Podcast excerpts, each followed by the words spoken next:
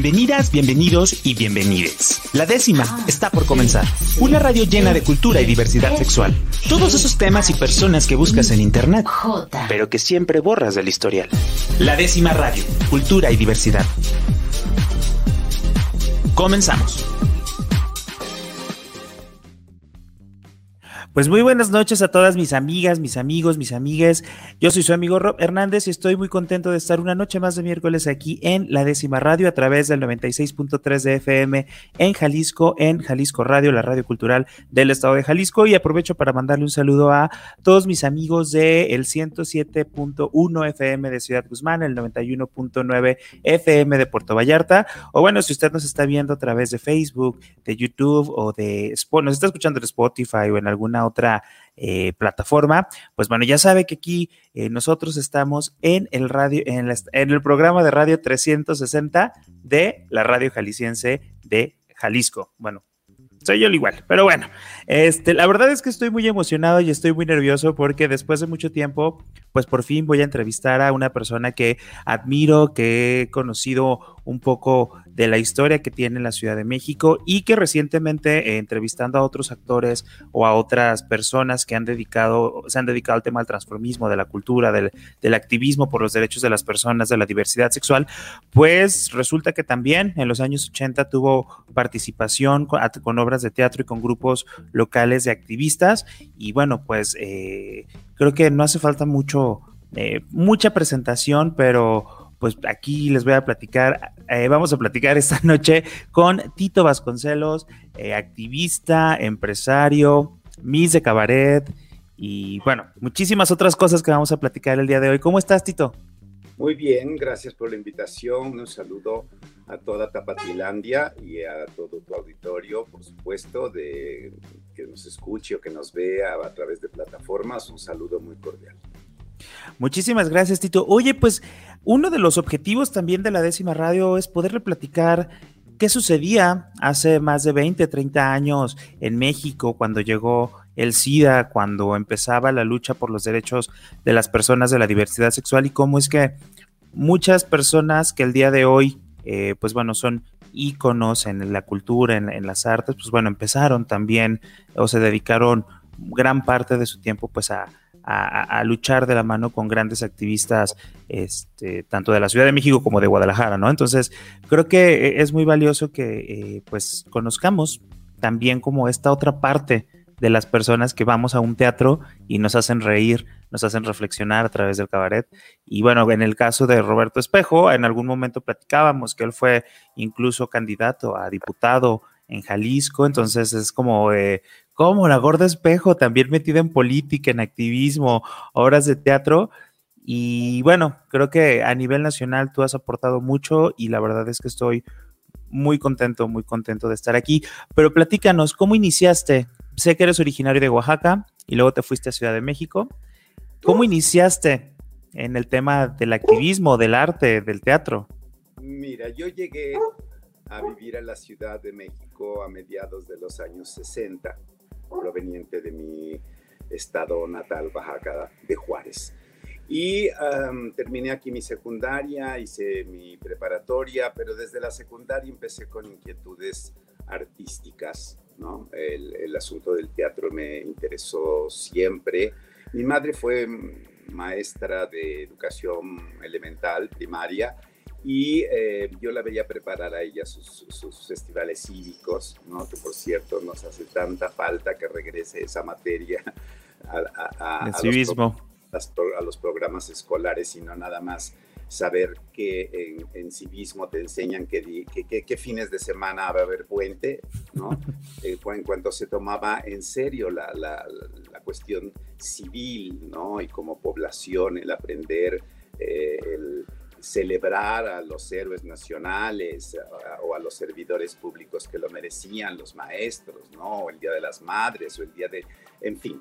En, eh, en esos festivales mi madre, yo la veía producir sus espectáculos eh, escolares y eso siempre me llamó mucho la atención, así que fue como un paso natural cuando llegué aquí. Afortunadamente crucé mi camino con una mujer que se llama Azucena Rodríguez, actriz, ella todavía anda por ahí y eh, ella me convidó a trabajar en una puesta en escena para el, fin de cursos y yo debuté en el Teatro del Bosque, que así se llamaba antes el ahora Julio Castillo, eh, haciendo un Cervantes, ¿no? el retablo de las maravillas, y después al año siguiente, cuando salí de la secundaria, hice el juglarón de León Felipe, así que fue natural. Cuando llegué a la prepa, lo primero que busqué fue el grupo de teatro, y a través del teatro ha sido para mí la conexión con el mundo y con el asunto de la conciencia y de, y de lo propicio, de lo útil que son las artes escénicas para transmitir ideas, para informar, para entretener, para muchas cosas, ¿no? El teatro es, es un arma cargada de futuro, ¿no? Parafraseando a Celaya. Y em, evidentemente, pues eh, el, mundo del teatro me acercó eh, a través de, de, algunos compañeros aquí en la Ciudad de México, cuando eh, la zona rosa era un espacio de libertad, porque no había, no había espacios de socialización para, para los homosexuales ni las lesbianas de la Ciudad de México, nada más éramos, todos éramos comunidad gay, ¿no? Ahora con la multiplicidad de, de siglas, ¿no? Del acrónimo LGBTTI, eh, y que vamos a terminar teniendo una sopa de letras, pero entonces todos nos, nos, nos, cobijábamos en una, en una sola bandera, ¿no? Todos éramos gays, o sea, y en el mejor sentido de la palabra y traducida del inglés, éramos gente alegre, estábamos como con ganas de vivir, como con ganas de experimentar y con ganas de hacer muchísimas cosas. Entonces así llegué yo a la zona rosa, que ha sido mi hábitat desde entonces,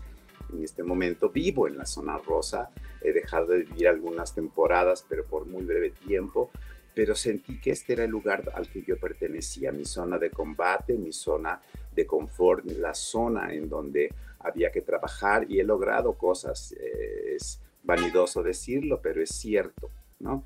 No, vanidoso no, es nada más reconocer la verdad.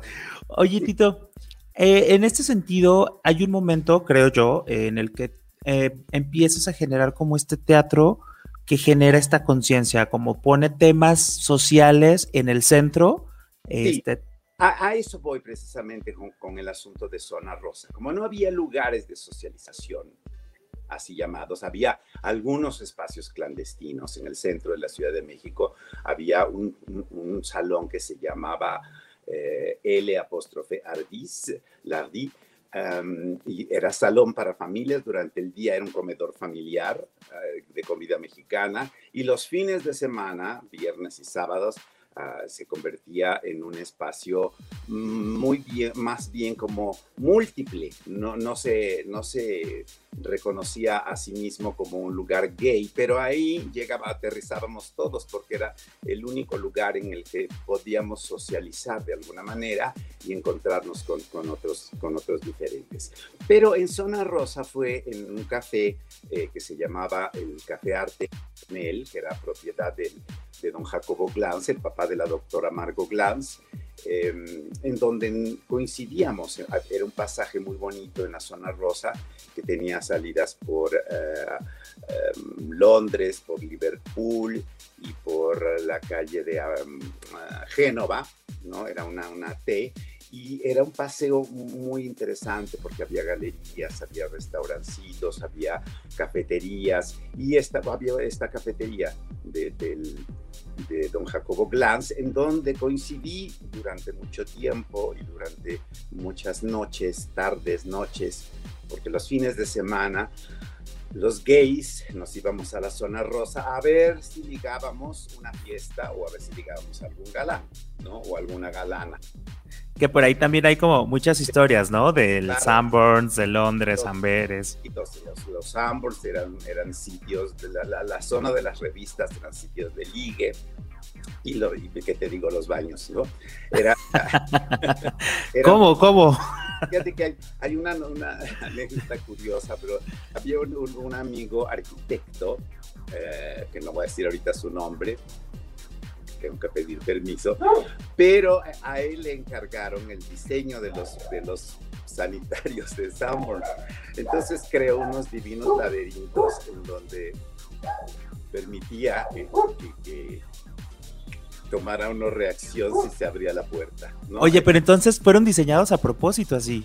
Algunos, sí, algunos, algunos sanitarios, porque no había lugares, la verdad, entonces eh, sí eran, eran cuestiones riesgosas. Uno salía a la calle eh, a intentar ligar con, con, el corazón palpitante porque no sabías si en algún momento, porque existía una, una policía que decía, era la policía secreta, ¿no? Eran, agentes encubiertos y eh, evidentemente la población homosexual de la Ciudad de México éramos víctimas frecuentes y muy fáciles de, de amedrentar y bueno, te, detenían en una cuestión de ligue y te amenazaban con llevarte al Ministerio Público, hacer un, escándalo en tu trabajo. Cuando bien te ibas y no te golpeaban. Exactamente, ¿no? Pero en general primero era la coerción, ¿no? Primero sacarte el dinero, todo el dinero posible y si no se podía, entonces sí terminabas con dos que tres cachetadas bien plantadas, ¿no? Entonces era, era, era, un, era un, un momento muy, muy terrible, ¿no? Porque además no, no, existían grupos de defensa civil, ni mucho menos.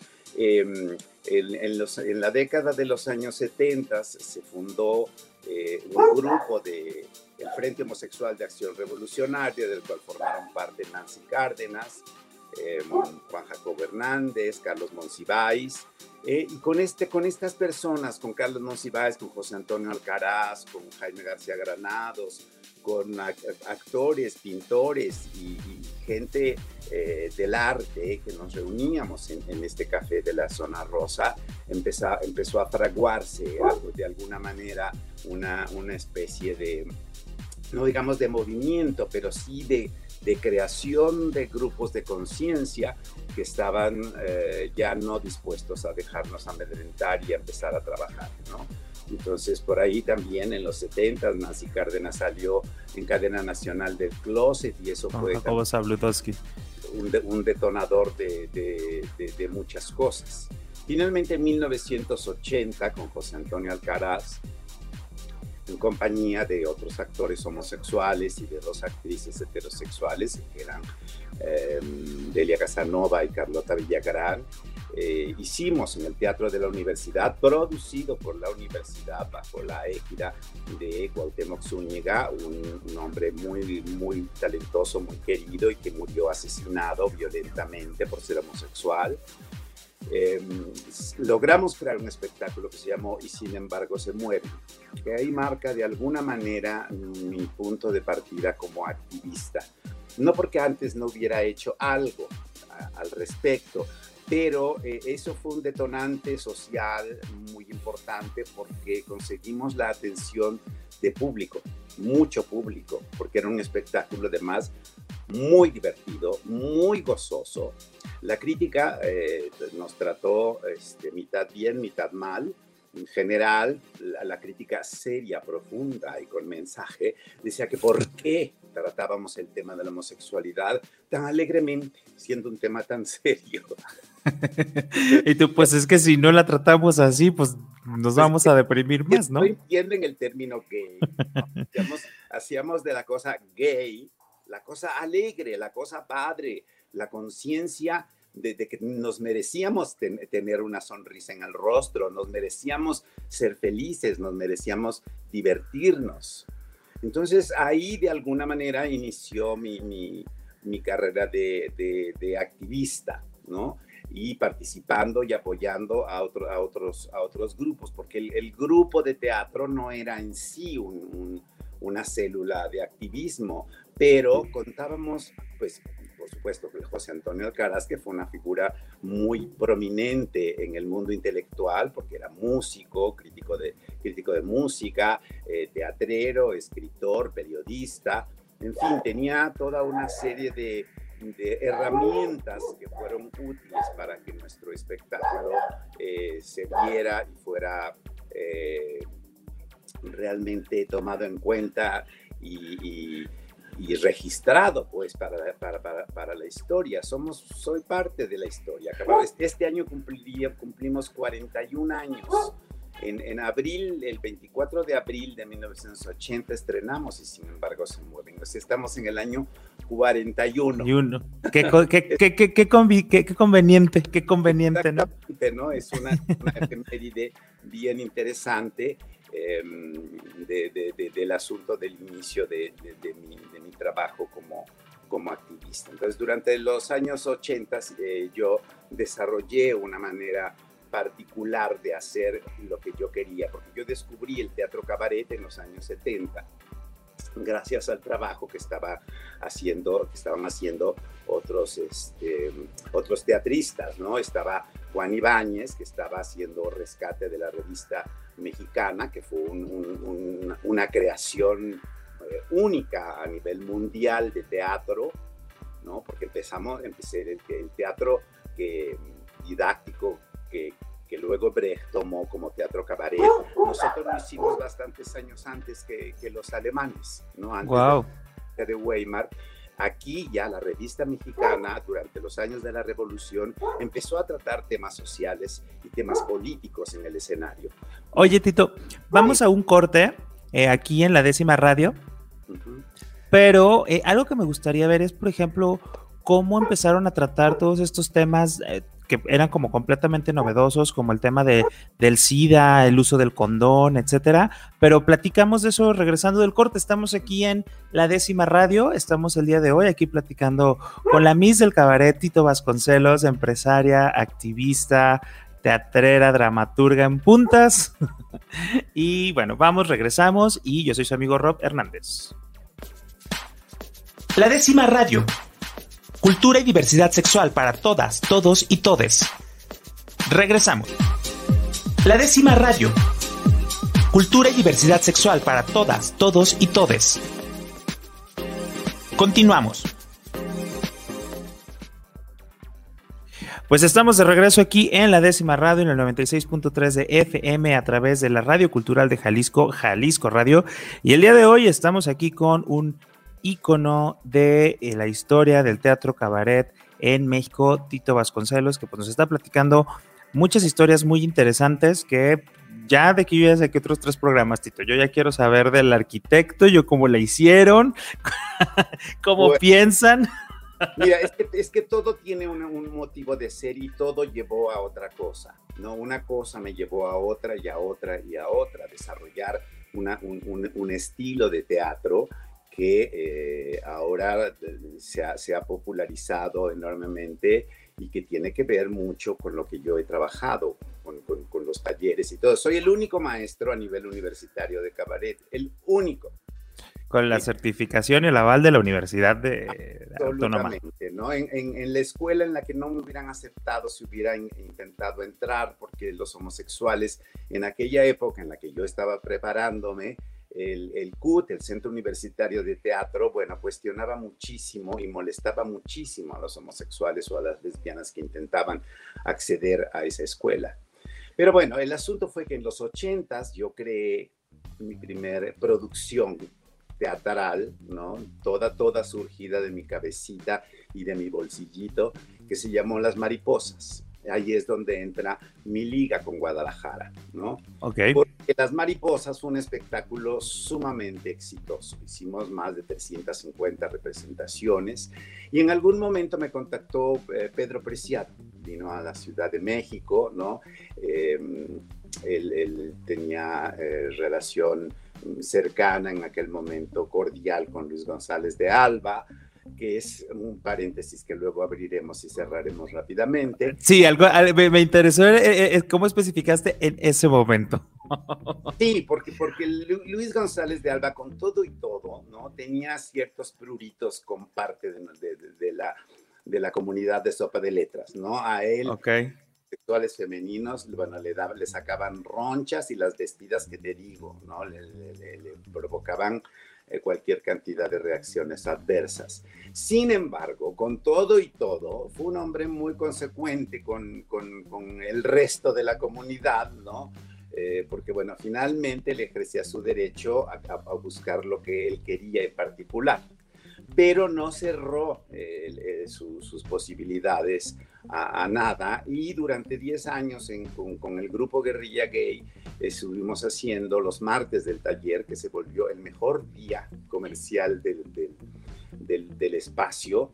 Eh, con Javier Lizarraga, Jesús Calzada eh, y otra, eh, Luis Armando La Madrid.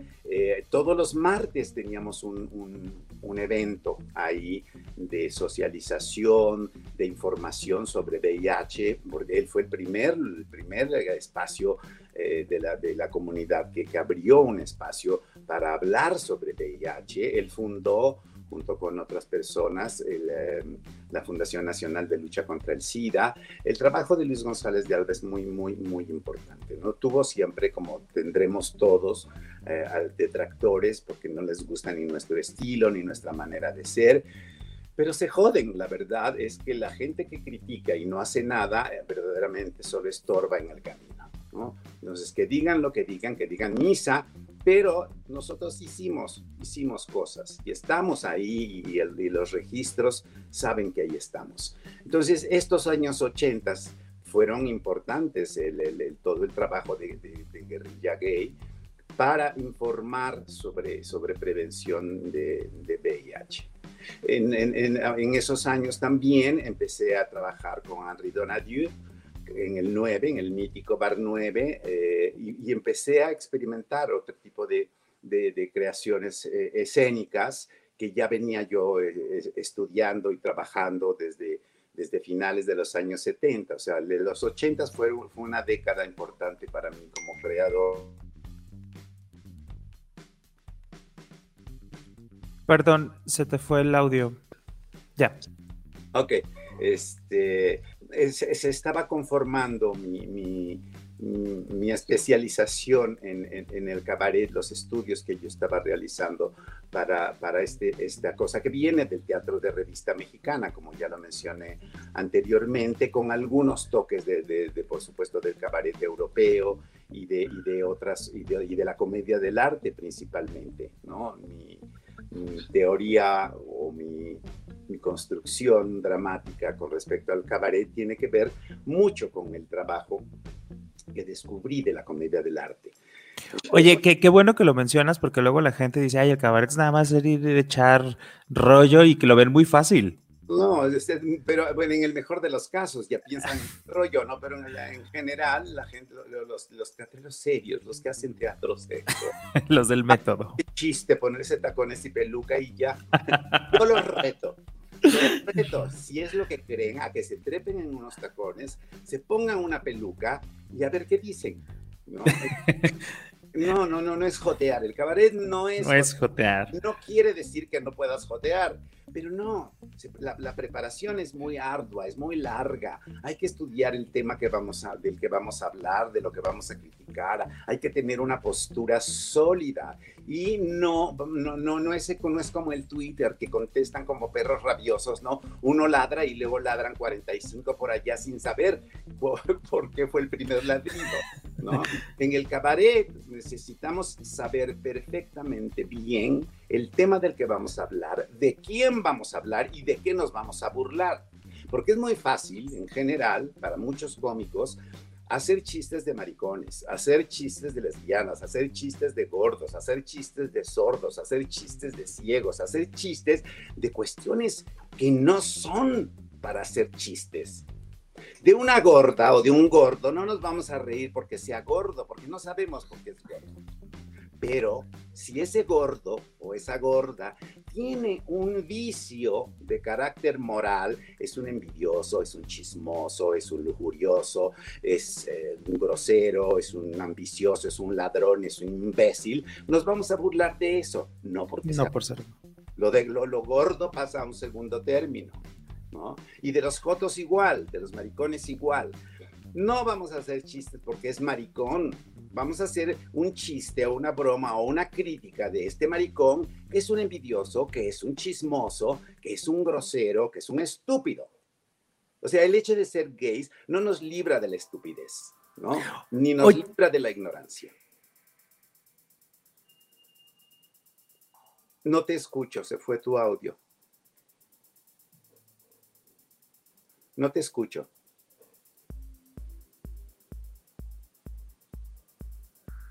Aló, aló.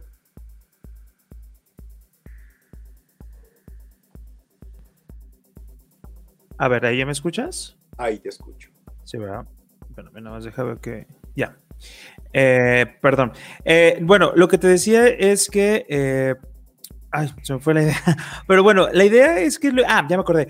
Qué que, que difícil abordar o como defragmentar todos estos temas sociales y en este caso en los ochentas que eran como muy novedosos para hacer crítica social o para hacer reír cuando estás abordando temas pues muy importantes y tan desconocidos que pueden causar el efecto contrario. Bueno, porque el, cabaret, eh, el que yo hago por lo menos, y el que aprendí a, construir, es, eh, está sustentado teóricamente en estructuras dramáticas funcionales, ¿no? En, estructuras de teatro didáctico, sí, yo estoy retomando a Brecht, lo que Brecht, retomó de Eurípides. O sea, el, cabaret no es una invención novedosísima. El, el, cabaret se vino fraguando a lo largo de muchos siglos para, para llegar hasta, hasta, hasta este momento en el que parece tan fácil, ¿no? De, de, de hacer de hacer el, el, el, cabaret. El, asunto e, e, es que estructuralmente tienes que tener un, marco de referencia y, una finalidad de lo que quieres decir, y eso solo te lo da la teoría dramática. ¿Qué quiero conseguir en mis espectadores?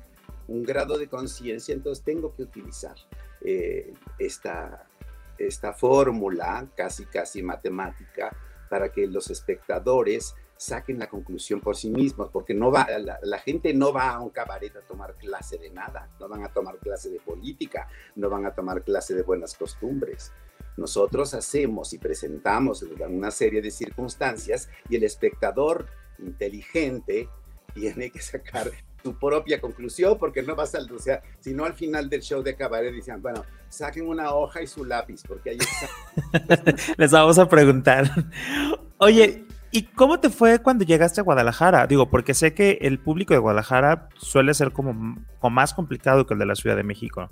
¿O no? Pues mira, en, Guadalajara me ha ido bien siempre. La experiencia de las mariposas no fue tan buena como hubiéramos, como hubiéramos querido, ¿no? Porque no sé si Pedro Preciado en ese momento cometió varios errores de, difusión. El caso es que estuvo muy acotada la, asistencia del público. Yo regresé eh, muchos años después a, Guadalajara, aunque seguíamos eh, teniendo relaciones este, a, distancia, ¿no?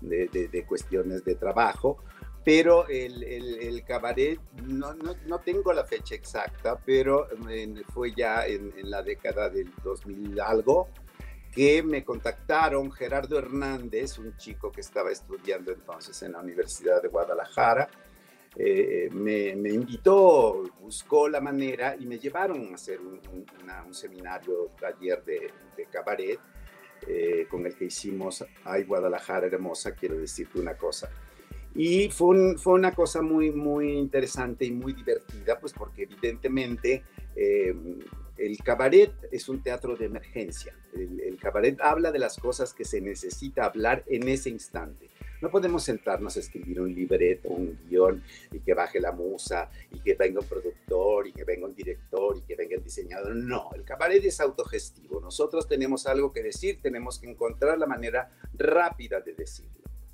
Entonces, el trabajo de la comedia del arte es, es eso, ¿no? saber construir una historia, construir unos personajes y aventarlos, a decir, bueno, vamos, vamos, ya sabemos cómo son los personajes, sabemos de lo que tenemos que hablar y tenemos una conciencia de lo que queremos que el público se lleve. Todo eso es estructural y todo eso se estudia.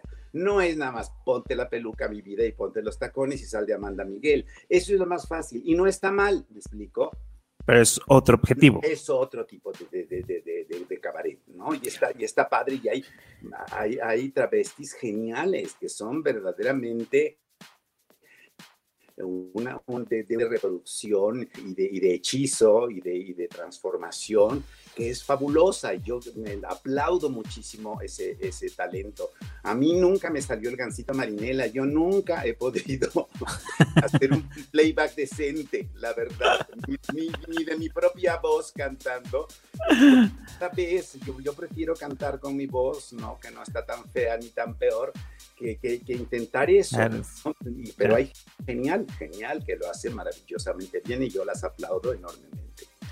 Oye, Tito, ¿y por qué, eh, o, no sé si es como por este proceso que, que, ahorita nos estás contando, es que el cabaret se ha vuelto como un aliado indiscutible de las causas de la diversidad sexual y casi siempre se, asocia a eso o casi siempre es como de, como bien lo mencionabas, que decían, ay, pues claro, ponte tacones y una peluca y ya estás cabaret.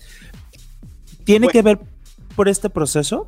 El, el, el, asunto es que te digo, el cabaret no, no, no, no dijo, nadie se sentó dijo, ay, ¿qué hago hoy?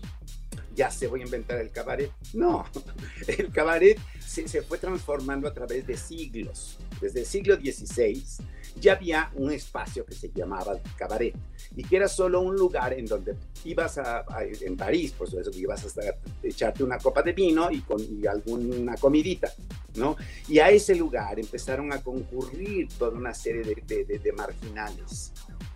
Eh, músicos callejeros, eh, artistas sin trabajo, saltimbanquis sin trabajo, eh, travestis, los travestis encontraron en estos espacios un sitio de, expresión y poco a poco se fueron, se fueron concretando.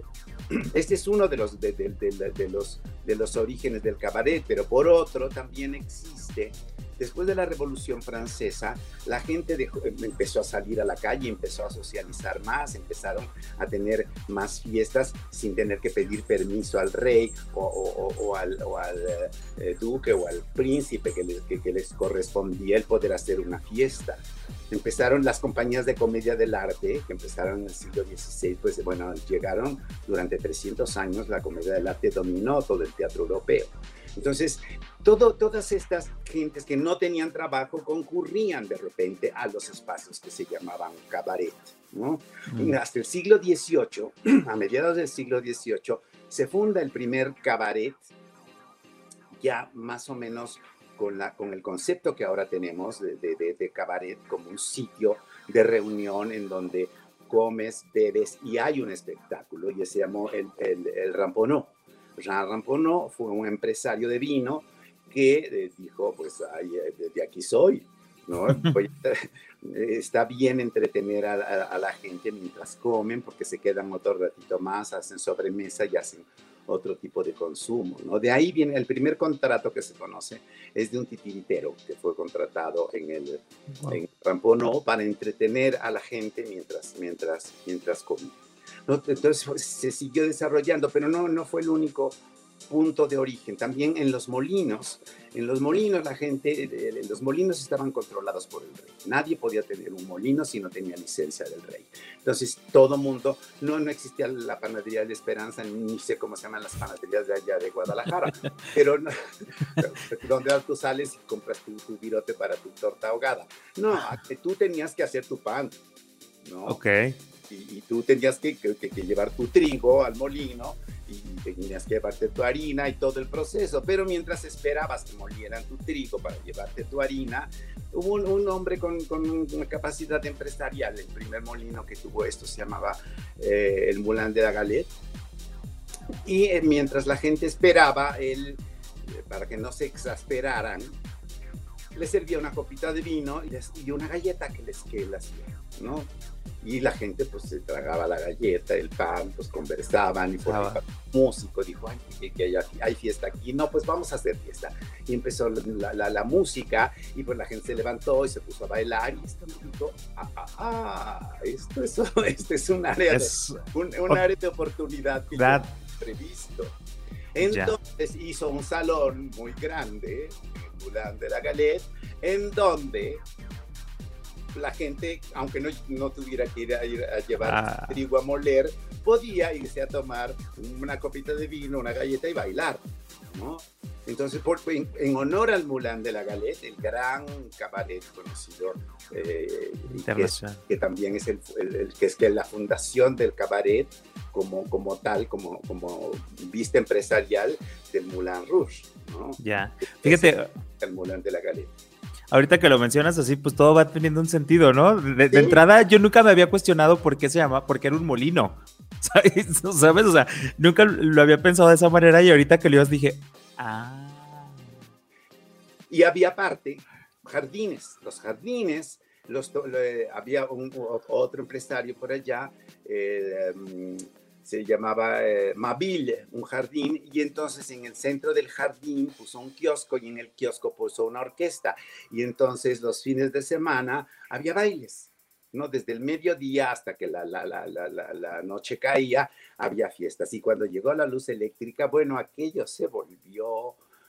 Y ahí en el Mabille nació el Cancán, por ejemplo, ¿no? Oh, ya por ahí de, finales de los años 30, 40 del siglo XIX nació el cancán, que en principio solo era una, un baile como atlético, como, como el bailar, como la quebradita o como bailar, como, como un baile regional, como un baile popular que consistía en brincos, en levantar las piernas lo más alto que se pudiera. Estilo sobre el griego muchísimo más animado que eso. Pues bueno, sí. es que... más, atlético, porque el, el, el, el, baile griego tiene que ver con, con, la gimnopedia, con el punto de bailar descalzo en la playa y que una cosa como bucólica. No, esto era más bien energético.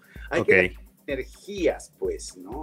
Eso despuntó, o sea, las mujeres empezaron, a levantarse las enaguas y empezaron a mostrar los calzones y eso detonó otra industria, la industria de la lencería, porque entonces había que mostrar calzones bonitos, ¿no? Porque antes nadie, ninguna señora enseñaba los calzones.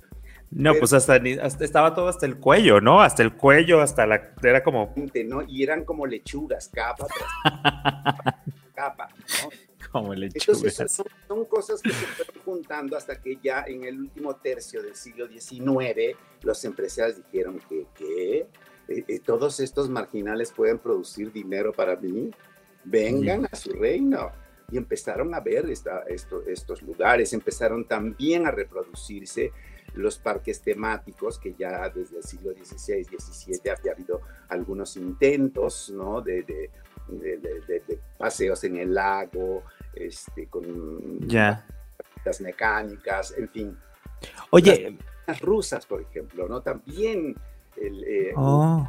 espectáculos, parques con, la montaña rusa, que tenían aparte la cafetería y el salón y en la calle, allá. ¿no? Oye, qué interesante ver cómo, por ejemplo, ahorita que te preguntaba como del origen o de esta relación de los temas de la diversidad sexual, pues es porque era el espacio para que los marginados pudieran hablar de sus problemas, ¿no? Absolutamente. Digo, porque... Exactamente, encontrabas iguales. Exacto, y... Con tus iguales. Y si a lo mejor soy un poco mal políticamente hablar de ahorita homosexuales como marginados, pero la verdad es que la historia nos ha mostrado, este, digo, ahorita ya hemos logrado como mayor eh, respeto, mayor inclusión, pero pero pues la historia nos ha mostrado de que nos arrojaban a la calle, ahí era donde se empezaba el descubrimiento de la vida sexual, este, nos, nos buleaban, nos golpeaban, nos mataban y bueno, entonces no hay que olvidar también, ¿no? Que nosotros como parte de la diversidad sexual venimos de un pasado marginado. Y hemos sido creadores siempre, y creativos, creativos y creadores. O sea, este, este espacio del cabaret se hizo gracias a la participación múltiple de, gente que no tenía más nada en común que ser marginal. No eran actores que estaban en la comedia francesa, no eran músicos que estuvieran en la orquesta de la ópera, no eran bailarines ultra hacks, sino había bailarines de una sola pierna, había pintores sin manos, había todo el que tuviera una habilidad particular que mostrar y que fuera sorprendente, todos los monstruos de feria, los trucos de óptica, la mujer araña, la mujer serpiente y todo eso, que eran cosas de feria, entraron al cabaret ¿no? Los magos, los, los, los, que debieran carteristas, en la noche eran prestidigitadores y hacían magias, ¿no? ¡Guau! Con cartas y con todo esto. Sí, por eso también tiene mala fama el cabaret, ¿no? Es,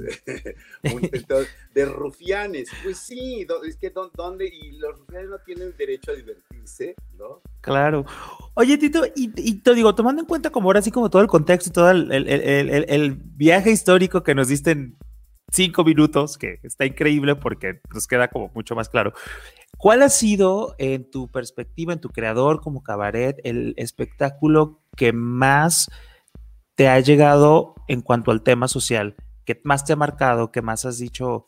Son muchos, mira, yo en, los, vamos, si pasamos, brincamos a la década siguiente de los noventas. En, los, en, en 91, por ejemplo, yo hice danzón y eso me dio una imagen a nivel internacional. Y empecé a trabajar con Jesús Rodríguez. Y durante cinco años trabajé con Jesús en lo que fue el hábito, que ahora es el vicio, ¿no?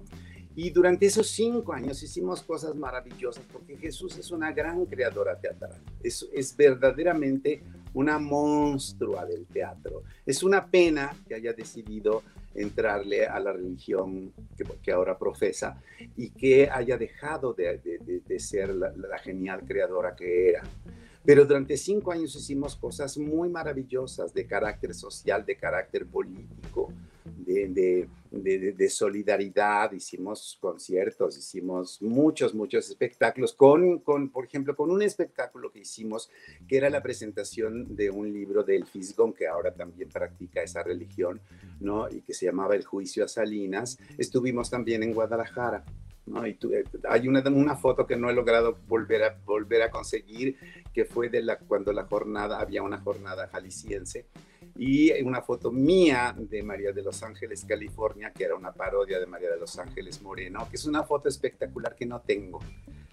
tuve el periódico y, por ahí está. Entonces, ahí por ahí, si alguien tiene tiempo de, ir a, la, a, la, hemeroteca y lo encuentra, pues estaría muy, es de, muy de principios de los noventas.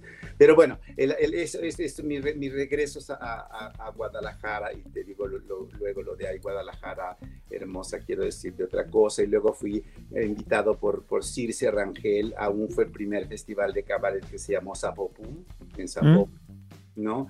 Entonces siempre he tenido como, como relación con, con Tapatilandia, me gusta mucho, eh, me, es una ciudad en la que yo viviría si, si, no, si no se hubiera desarrollado tanta violencia, ¿no? Como, como viene en, las, en los últimos años, pero es una ciudad absolutamente envidiable, vivible, es una ciudad que se puede caminar, hay colonias muy hermosas, llenas de árboles, de casas muy preciosas, pero te, ya te da susto, ¿no? Te da, te da ya, ya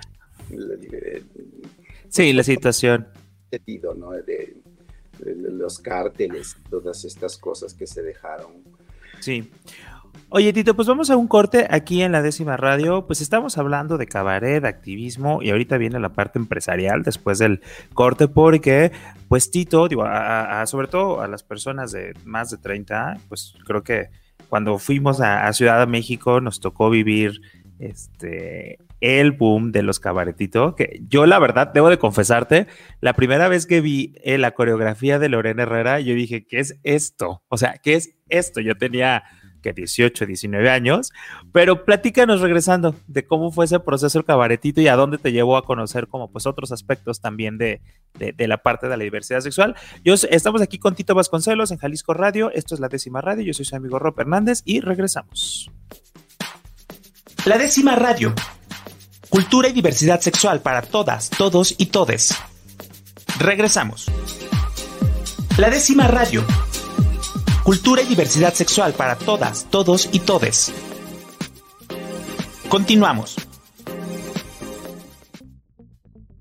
Pues estamos de regreso aquí en la décima radio. Yo soy su amigo Rob Hernández y le doy estamos aquí en el 96.3 de FM con Tito Vasconcelos, una leyenda del teatro cabaret en México y que pues también este, por ahí ya jugando con el nombre nos podemos dar cuenta que fue de los fundadores del el gran cabaretito en la Ciudad de México. Y Tito, antes de, ir al, al, al, corte, era cómo llegaste a pasar del teatro cabaret a después hacer como todo una este, cadena de, de, centros nocturnos, de lugares que pues marcó también, ¿no? Este, a, toda, a muchas generaciones. Me he sido muy afortunado en la vida, la verdad que sí. Para mí el amor siempre llegó y tocó a mi puerta, literal, ¿no? Y eh, en, el asunto este de la empresarial, en el, en el taller, cuando todavía era de Luis González de Alba, hacíamos los martes del taller, y ahí conocí a David Rangel, que es mi esposo. Estamos cumpliendo 26 años en este mes de mayo de estar juntos. pero no revueltos. Muy importante. Sí, eh, eh, que eh, entendimos que, que, nos queríamos mucho, pero que vivir juntos no podíamos, porque ¿no? somos muy independientes el uno y el otro, ¿no? Y nos necesitamos, pero no dependemos del uno del otro, ¿no? Entonces entendimos eso y nos separamos en, un momento muy adecuado y justo cuando nos separamos físicamente, em, no, no, no, no nos concebíamos de plano de, de ay, ya se acabó, no. En ese momento realmente nos casamos, hicimos nuestro, nuestro primer eh, sociedad anónima, que fue la fundación del cabaretito, del primer cabaretito que fue en Plaza del Ángel, que después se llamó Cabaretito Neón, y que desde el principio empezamos a luchar contra corriente con las chachareras, ¿no? Ellos se dicen anticuarios, pero realmente son unas chachareras de la merced, groseros, ignorantes, además todos, ¿no? La mayoría gays de closet o, como nosotros decíamos en, en, los setentas, cucurrucas, o, migajonas, u ocho botones, ¿no? De, esas que se sienten de la alta, ¿no? Eh, y no traen ni para comer. Y, exacto, y, y ahí eh, empezaron, empezó lo de los, lo, de los cabaretitos. David Rangel, que es un hombre extraordinario, es un hombre inteligente, brillantísimo, él estudió administración de empresas turísticas y se, entendió perfecto. Él entró a trabajar como cajero en el taller y dijo que qué, de aquí soy. ¿no? Él salió del closet en un martes del taller, no en, una, en, un, en, un, evento del taller de, fuera, fuera del closet. Aquí hay closeteras que están, pues salió. Y eh, yo me enamoré perdidamente de él. Este, y pues estuvimos juntos cinco años y luego cuando, cuando nos separamos dijimos que es que si seguimos así no no no esto no, no va a haber no va a haber no no va a tener un buen fin porque yo soy muy posesivo y él es muy independiente eh, y yo también manejo una independencia muy a mi modo, ¿no? Entonces fue que fundamos eh, la, la, sociedad y, y, fue fantástico porque entonces estábamos realmente, teníamos una, una cuestión en común que no era el amor, ¿no? Sino que era el negocio, ¿no? Ok. Además, un negocio que nadie que quiso en, en, primera instancia, dirigido hacia un público que ningún bar gay quería tener en, su, en, su, en, sus espacios, ¿no? Jovencitos mayores de edad legales, pues, pero que no tenían dinero y que iban a nuestros primeros clientes al cabaretito, pedían una cerveza y cinco popotes. En otro lugar los, hubieran corrido, de hecho los corrían. Inclusive Luis González de Alba no les permitía entrar a las jotitas bailarinas, no podían entrar al taller. Si llegabas con loción y perfumada y muy guapa, no te dejaban entrar, porque el, concepto del taller era machines, ¿no? Este, obreros, mecánicos, este, militares, onda machina, pues. Ya. Eh, esa es una de las cuestiones como cuestionables de Luis González pero finalmente él era su, era, su lugar y él, pues él quería eso. Y, era, y era como lo construyó, ¿no? Y, y, era, y, era, y era su concepto y está bien, ¿no? Ahorita ya no, ya no, se, ya no se podría, ¿no? Con todas las leyes antidiscriminación y todo el asunto. No, no todas las leyes son buenas para todos, ¿no? Pero, pero, pero qué bueno que hay leyes. Entonces, el, asunto fue ese, David vio, percibió ese, ese, sector que estaba abandonado y dijo, estos no se van a quedar ahí chiquitas y jodilingas, estos van a crecer. Y yo voy a estar ahí cuando estas crezcan. Y entonces, por supuesto, tuvo una visión extraordinaria, porque todavía tenemos clientes de hace, acabamos de cumplir 23 años como, como, empresarios. Pues. Oye, ¿y cómo fue como esta expansión? Digo, digo, a, mí me sorprendió. Fuimos un éxito. Somos el, asunto de, que tú mencionas de, las jotitas bailarinas, porque así nos denominaron, ¿no? Las, las, las cabaregatas, las cabaret, nos trataron pésimo la competencia estaba muerta de la envidia y muerta del coraje de que teníamos colas y colas y colas y colas para que la gente entrara y ellos estaban vacíos. En ese entonces, ¿quién era la competencia? nos hicieron la guerra, nos hicieron la vida imposible denunciando. Bueno, yo fui a dar a la cárcel porque vendía niños de la calle asiáticos y, no me acuerdo qué más eh, vendía yo. o sea, por todos lados trataron y mira. Por todos y nos la pasaron a persinar. Oye, logramos imponer respeto porque en algún momento coincidimos en la fundación de una organización, de la organización de la marcha. Mm. que eh, fue un grupo de, empresarios, porque finalmente los empresarios pagamos muchas de esas marchas para, que, para, que hubiera, para que hubiera orden, para que hubiera de alguna manera convocar los discursos, se convocaban a los, a, los grupos, se, se, hablaba del discurso que se iba a dar, del asunto político, sin descuidar el asunto de la fiesta, ¿no? Eh, y, bueno, en, ese momento que, ganamos mucha, mucha presencia y ganamos el, respeto de, inclusive de, algunas partes de la, de la competencia, pero la verdad es que todo lo, todo lo que planteaba mi, esposo eh, como promociones, como maneras de programar, maneras de, de, nuestras fiestas, todo nos lo copiaron, todo, todo lo copiaron, todo, todo, todo, ¿no? Entonces, pues ni modo, pues así somos. Oye. Somos creativos y, fuimos líderes en, todo y seguimos siendo. Oye, pero a mí la verdad, digo, tengo como cierta fijación, ¿cómo surgió? Porque eso sí no se los pudieron copiar. Las coreografías que se hacían, de repente todo el antro, o el bar, o todo, o sea, había un momento, eh, eh, la primera vez que fui, de, o sea, literal, yo entré, vamos a cabaretito, vamos a cabaretito. De repente, todo el mundo se para y empieza a bailar, y yo así como, ¿por qué no me hace esta coreografía? ¿Qué pasa aquí? ¿Por qué no? Fíjate, el, asunto era este. En, ningún lugar dejaban a, estos chiquillos, eh, insisto, adultos mayores, pues ya legalmente adultos, este, llegar en la tarde, o sea, llegaban de, la, de la escuela. Ya. El cabaretito abría a la una de la tarde porque éramos cafetería y luego en la tarde éramos este antro, ¿no? Pero iban a hacer la tarea ahí con su, con su cerveza y sus cinco popotes, ¿no? De, de la prepa y, y iban ahí. Y en la tarde, pues le pedían al DJ, oye, nos pones esta y practicaban. Y esa, la, la práctica fue la que hizo que llegara más y más gente en las tardes, que estaban no desiertas, pero poco pobladas, a ensayar las coreografías. Y entonces llegaba la noche y las estrellas eran las que habían ensayado, por supuesto. Eso es, eso es ley de escena. Si no ensayas, si no te preparas, no puedes pretender ser la estrella. Entonces, eh, porque además se, hicieron como grupos y clanes y, quienes eran las, las, las meras, meras petateras las que organizaban.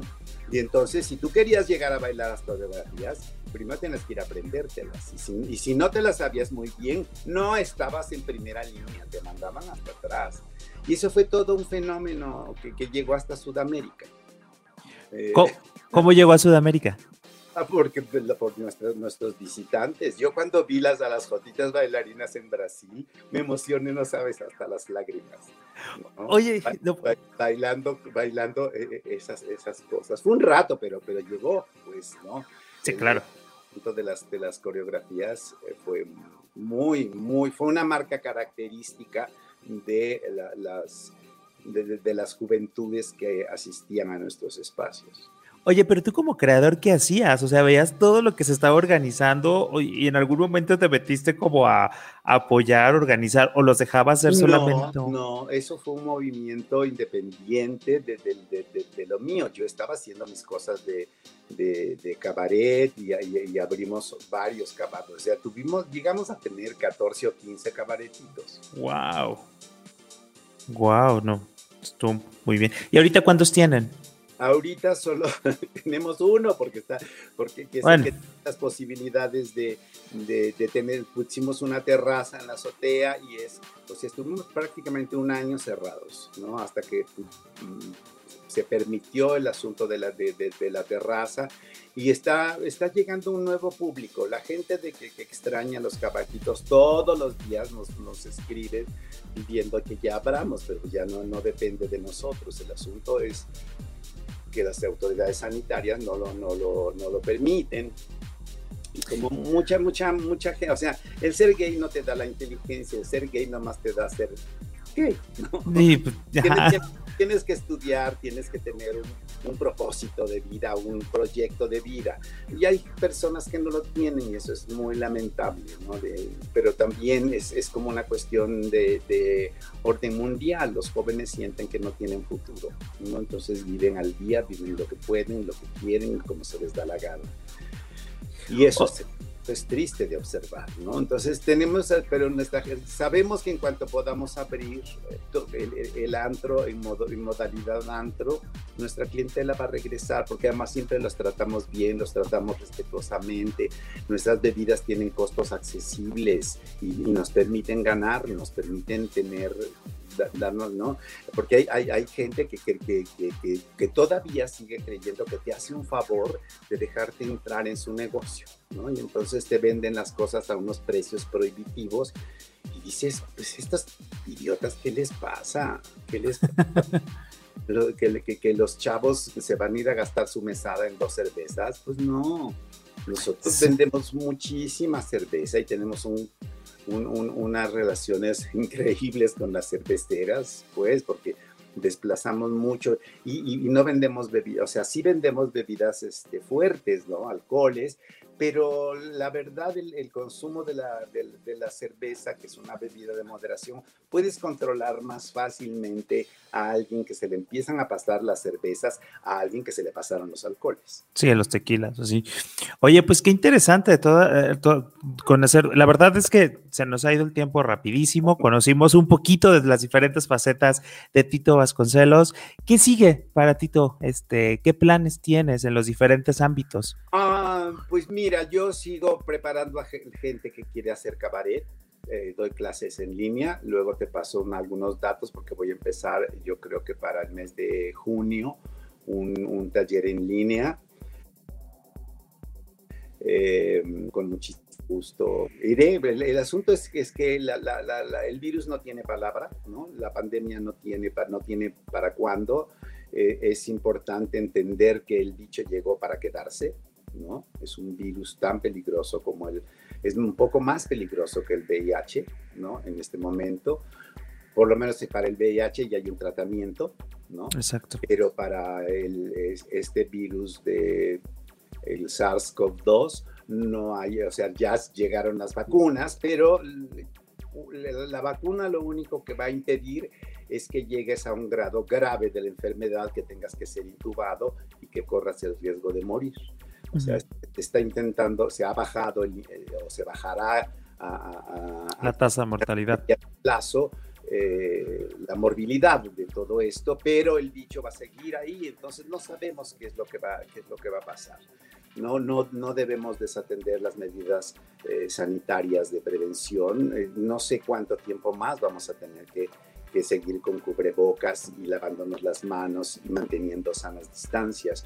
Entonces, em, los teatros, pues ya, ya, hay actores desesperados que quieren hablar, pero por ejemplo, lo que sucedió en Argentina, abrieron los teatros, una, compañía en particular que estaban haciendo Orquesta de Señoritas, que es una obra simpaticísima. Bueno, pues se, enfermó toda la compañía, se murieron dos de los actores y tuvieron que cerrar el teatro, en fin, ¿no? Eh, eh, hay que tener paciencia, no hay que perder el objetivo, que es conservar la vida, ¿no? Claro. Tenemos que mantenernos, que mantenernos vivos y la fiesta habrá, habrá fiesta en cuanto se pueda tener algo que celebrar, pero mientras tanto el, asunto es cuidarnos, eh, replicar la información, no dejarnos llevar por, por, las patis navidades y por los Migueles voces que dicen y diseminan tanta pendejada eh, por segundo. Entonces, tenemos que seguirnos cuidando y tenemos que prepararnos para, para, modificar muchas de nuestras conductas y muchas de nuestras, de nuestras cuestiones. El teatro va a regresar. El teatro ha estado en crisis desde, Eurípides. Entonces, no se preocupen, vamos a regresar al teatro, vamos a regresar y estaremos encontrando nuevas maneras de hacer teatro y de, de, un, de un teatro como tradicional, pues con espectadores y con actores, no a través de una pantalla. Pero falta, falta todo. Falta mucho. Rato para eso y hay que seguirnos cuidando. Pues muchísimas gracias, Tito Vasconcelos. Eh, gracias por estar el día de hoy aquí en la décima radio. Y pues bueno, esperemos pronto podamos eh, tenerte por acá por Guadalajara. Y bueno. Pues saludos a todos los amigos de, de Tapatilandia, de Guadalajara, de, Zapopan. Ahí vive una amiga que, que, adoro, Lucía Maya, que por cierto, este cuadro es de Lucía Maya. ya. Este, Está súper lindo. Sí, lo, quiero, quiero mucho. Pues. Quiero a, los cabaretitos, porque este, se bautizaron ellos los, los, titos del cabaretito. Este, y yo creo que Guadalajara te quiere muchísimo. Pues muchísimas gracias por estar el día de hoy. Un abrazo. Muchas gracias por, este, por esta posibilidad de saludarlos a todos ustedes. Pues nos vemos, yo soy su amigo Rob Hernández y nos vemos el próximo miércoles aquí en la décima radio para abordar otro tema de diversidad sexual. Hasta la próxima. Bienvenidas, bienvenidos y bienvenides. La décima está por comenzar. Una radio llena de cultura y diversidad sexual. Todos esos temas y personas que buscas en internet, pero que siempre borras del historial. La décima radio, cultura y diversidad.